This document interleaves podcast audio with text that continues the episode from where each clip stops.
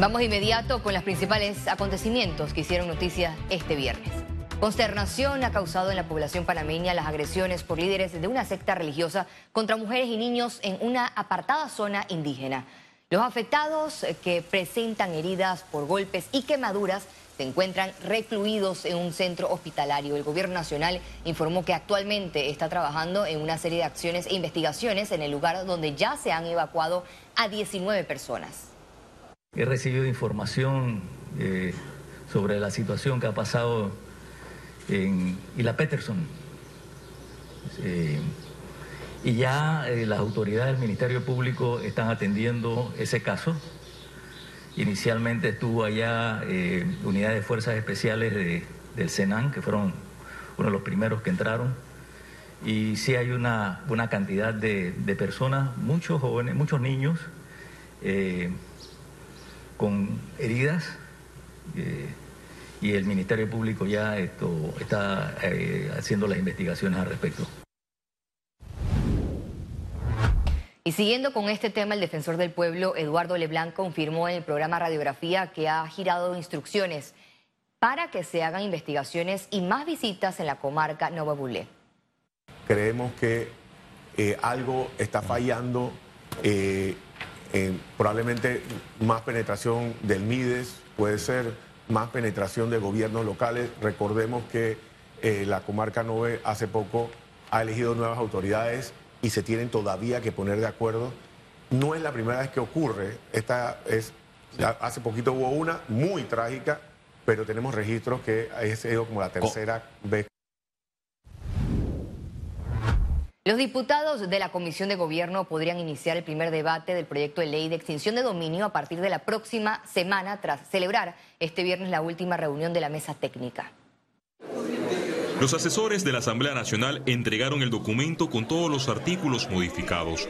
La norma presentada por el Ministerio de Seguridad señalaba que la extinción de dominio es una consecuencia jurídica patrimonial de las actividades ilícitas, pero este texto sufrió un cambio en el artículo 1 al colocar la jurisdicción en un carácter administrativo, civil, judicial y sancionatorio, pero adicionado como el capítulo 20 del Código Administrativo.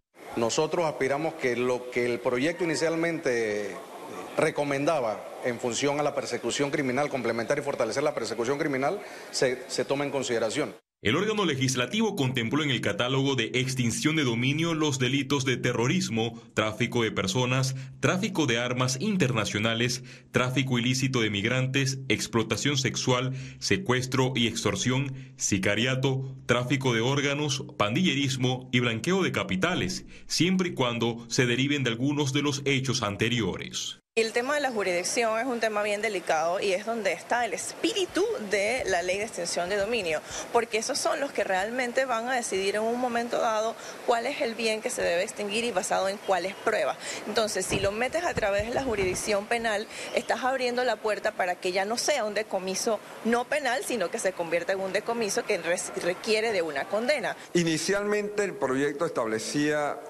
el carácter imprescriptible de la acción eh, de extinción de dominio, algo a lo cual nosotros nos opusimos porque generaba una inestabilidad en las instituciones de derecho privado. Los diputados en la Comisión de Gobierno rechazaron que la extinción de dominio alcance a los corruptos, sin importar que este punto genere indignación en la opinión pública. Félix Antonio Chávez, Secónimo. Hacia la Fiscalía de Cuentas. En medio del inicio de la campaña política, el ausentismo se apoderó de la Asamblea Nacional a pocos días de finalizar la segunda legislatura del cuarto periodo de sesiones ordinarias. Estas imágenes de las curules vacías confirman la poca productividad de los diputados en el órgano legislativo. El fenómeno que se vive en el Parlamento se debe a que la mayoría está enfocada en la reelección. Esto salpica a los partidos tradicionales como el PRD, Cambio Democrático, Panameñismo, Molirena, incluso la libre postulación por la falta de asistencia de varios diputados, por estar haciendo campaña a otra persona, ya vemos que la Asamblea se está volviendo menos productiva. Así que eso, eso es penoso. Las bancadas todavía no definen quiénes serán los candidatos a la presidencia de la Asamblea Nacional para el quinto periodo. Nosotros no, no tenemos mayor comunicación al respecto sobre los futuros eh, directivos de la Asamblea. también pedirá una cuota en la Junta Siempre tenemos el espacio nuestro y aspiramos a tener ese espacio. Bueno, si la bancada del Molirena eh, me da la oportunidad, pues por supuesto aspiraría a ocupar una de las vicepresidencias. Yo creo que todavía es un tiempo bastante prematuro para determinar eh, quién presidirá el último periodo legislativo. Lo que sí te puedo adelantar es que hay fisura dentro de esa bancada del PRD y no es de extrañar que existan dos candidatos. La Asamblea Nacional tendrá el reto de analizar para rechazar o aprobar antes del 28 de abril, día en que finaliza la legislatura, el contrato ley entre el Estado y Minera Panamá. Bueno, yo estoy asistiendo todos los días, eh, creo que esa es la responsabilidad y si tú no puedes asistir como diputado, entonces para eso la ley en tu, en tu momento eleccionario te exige que tengas un suplente. Esta semana fue la comparecencia del director del IDAN, Juan Antonio Ducret, por la crisis del agua. Sin embargo, la sesión la mandó a tumbar el diputado de Cambio Democrático Edwin Zúñiga porque solo habían 18 diputados. Zúñiga fue cuestionado por tener intereses con los contratos de los camiones cisternas que abastecen a las comunidades. Félix Antonio Chávez, Econius. El expresidente de Panamá, Martín Torrijos, se reunió con catedráticos e investigadores de la Universidad de Panamá para conversar sobre el sistema educativo. Durante la reunión se intercambiaron ideas sobre cómo mejorar la educación y fortalecer asimismo la investigación científica. En tanto, los catedráticos expusieron el rol de docente de educación superior en el cambio que debe darse en el sistema educativo del país.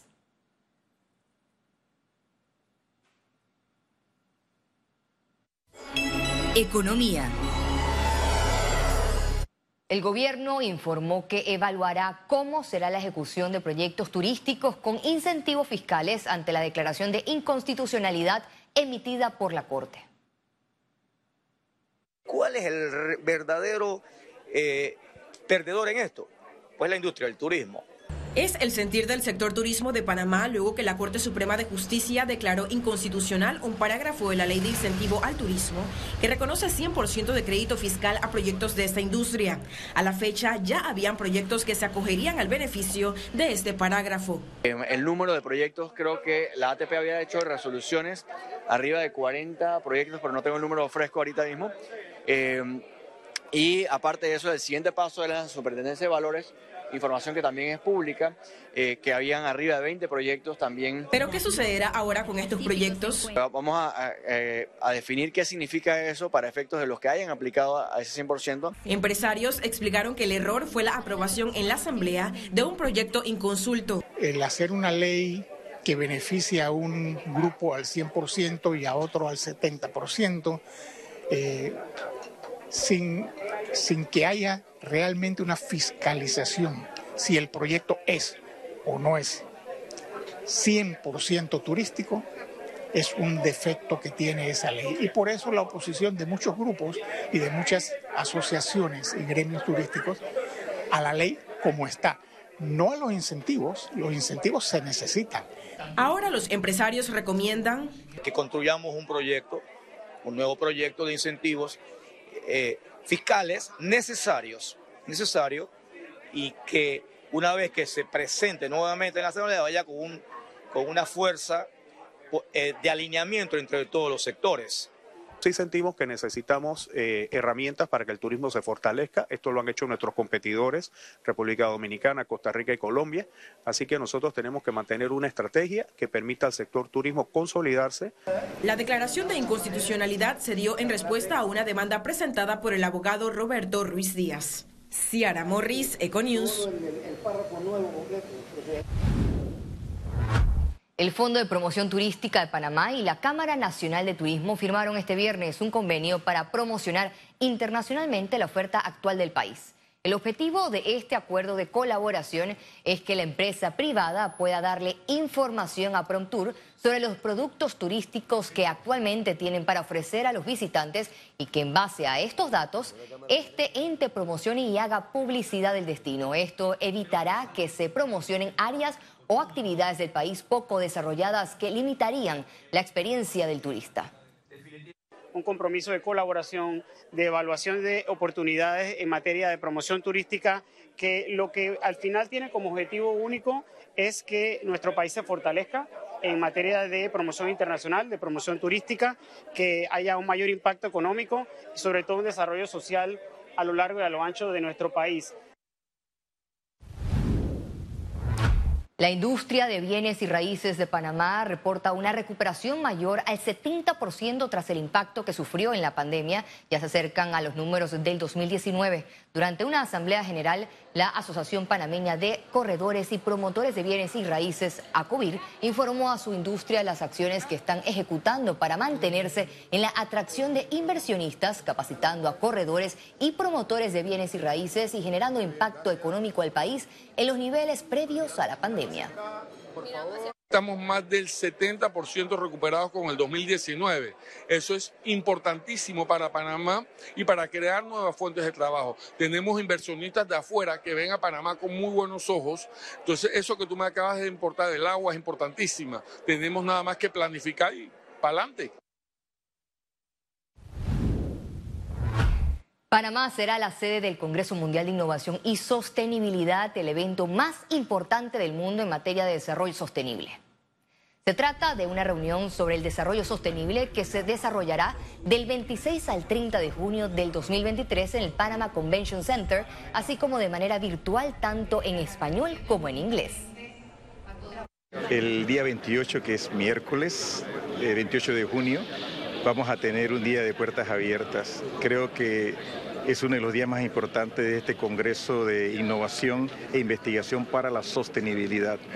Ahí lo que vamos a tener es eh, un día en que la sociedad, eh, los académicos, el sector privado, los niños van a ir con ideas acerca de la sostenibilidad.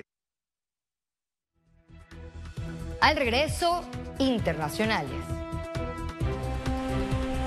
Al volver, Puerto Rico declara estado de emergencia.